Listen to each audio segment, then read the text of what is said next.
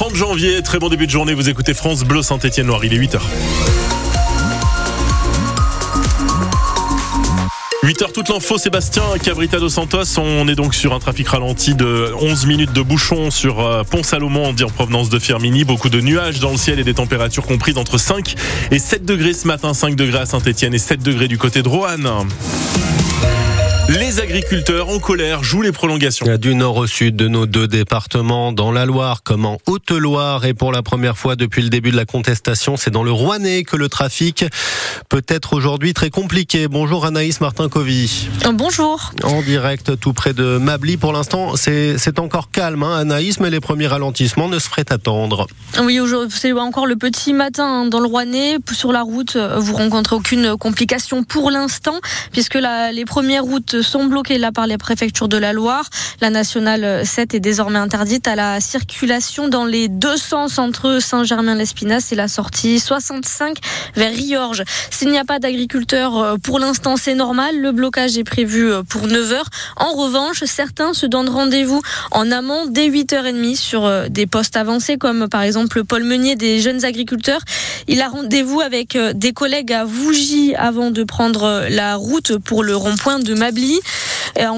Pour l'instant, la gendarmerie est, quand même présente hein, pour assurer la circulation. C'est d'ailleurs pour l'instant le seul signe euh, euh, le seul signe visible de cette contestation. Euh, les jeunes agriculteurs attendent jusqu'à 100 tracteurs toute la journée sur le rond-point de Mably. Ça risque de, durer jusqu'à 19 h et les premiers agriculteurs là qui je vois viennent d'arriver.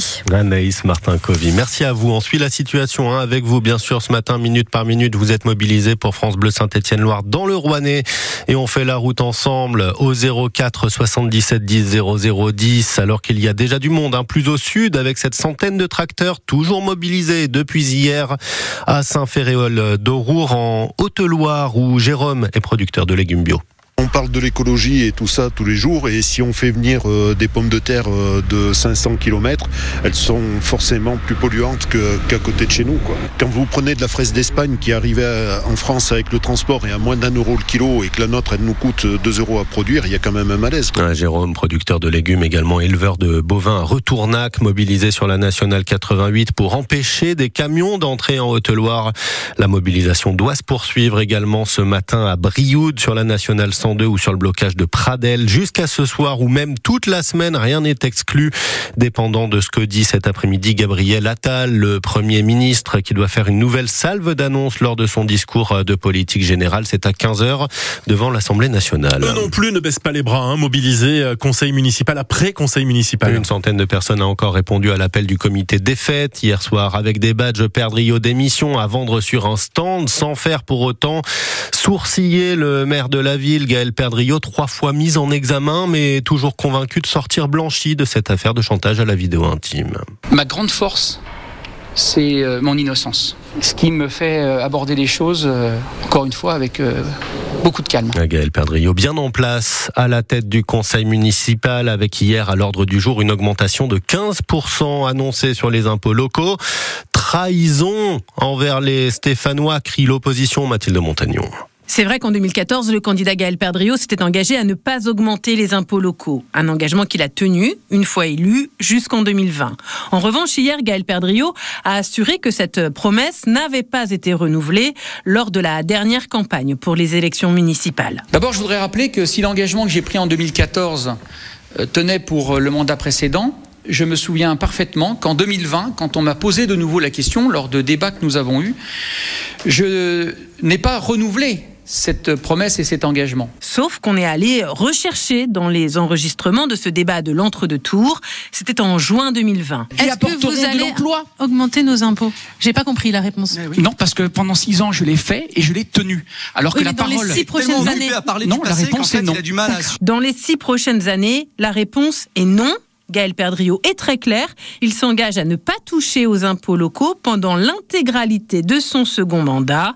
Une promesse qu'il n'a pas tenu. Mathilde Montagnon, le groupe d'opposition Saint-Étienne demain dénonce aussi la décision de Gaël Perdriau de payer le logement du nouveau directeur de cabinet.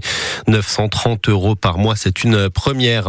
C'en est peut-être bientôt terminé de la niche fiscale pour les appartements meublés touristiques type Airbnb. Nos députés ont adopté un texte hier pour mieux réguler ces logements volants accusés de nuire à la location de longue durée alors que la crise du euh, logement alarme. 8h05 sur France Bleu Saint-Étienne-Nord. Elles sont pour la plupart étudiantes dans la vie et vont se frotter à ce qui se fait de mieux dans le foot féminin européen. Les filles du Puy-en-Velay vont affronter le Paris Saint-Germain. Affiche de gala face à une équipe de l'élite en quart de finale de Coupe de France. C'est le match d'une vie pour ces filles ainsi que pour leur entraîneur Pierre-Yves Thomas on en rêvait tous, hein, donc euh, c'est de tirer un, un, club qui joue la Coupe d'Europe, qui est un des meilleurs clubs européens.